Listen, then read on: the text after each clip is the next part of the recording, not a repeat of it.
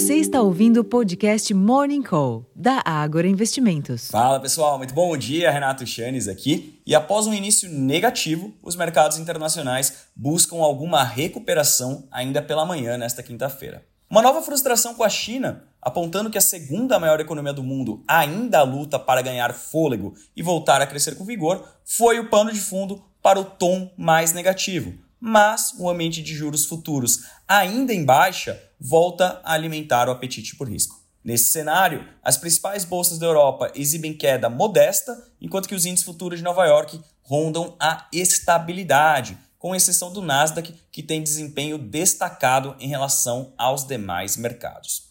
Fora do mundo das bolsas, o dólar opera em baixa ante as moedas fortes, os contratos futuros de petróleo têm ganhos após queda de cerca de 4% vista ontem, enquanto que os preços futuros de minério de ferro avançaram 3,93% na madrugada, depois dos dados que mostraram a primeira alta das exportações chinesas em sete meses. Como sugere o EWZ, que é o principal ETF do Brasil negociado no exterior, o início da sessão tende a ser negativo por aqui, ainda que as ADRs da Petrobras e Vale estejam em leve alta. A aprovação na Comissão Mista de Orçamento, a CMO, do relatório de estimativa de receitas do projeto de orçamento de 2024, com um total de 5,6 trilhões de reais, é um direcionador para a formação da curva termo, mas o texto sugeriu um aumento de arrecadação em torno de 800 milhões de reais, que pode ser motivo de questionamento dos investidores hoje. Ainda do lado fiscal, o presidente da comissão mista da subvenção do SMS, o senador Rogério Carvalho, do PT do Sergipe, remarcou para hoje a apresentação do relatório elaborado pelo deputado Luiz Fernando Faria, do PSD de Minas Gerais. E a expectativa do governo é de que o texto seja votado na comissão e nos plenários da Câmara e Senado na semana que vem. Em termos de agenda aqui no Brasil, entre os eventos, destaque para a apresentação à imprensa às 11h30 da manhã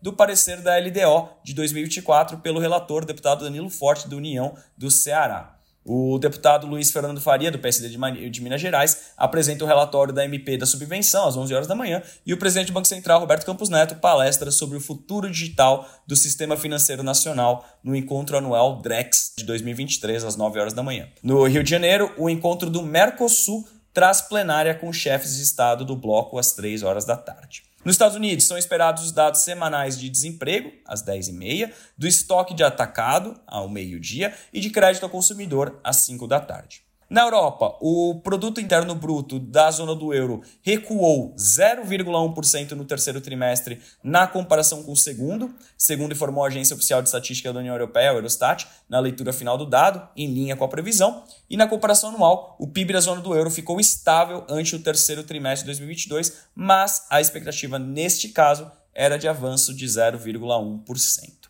Ainda no bloco, a produção industrial da Alemanha recuou 0,4% em outubro na comparação com setembro, após ajustes sazonais, segundo informou o Instituto Oficial de Estatística do país, o Destats, enquanto previa-se queda de 0,2%. Na comparação anual, houve queda de 3,5%.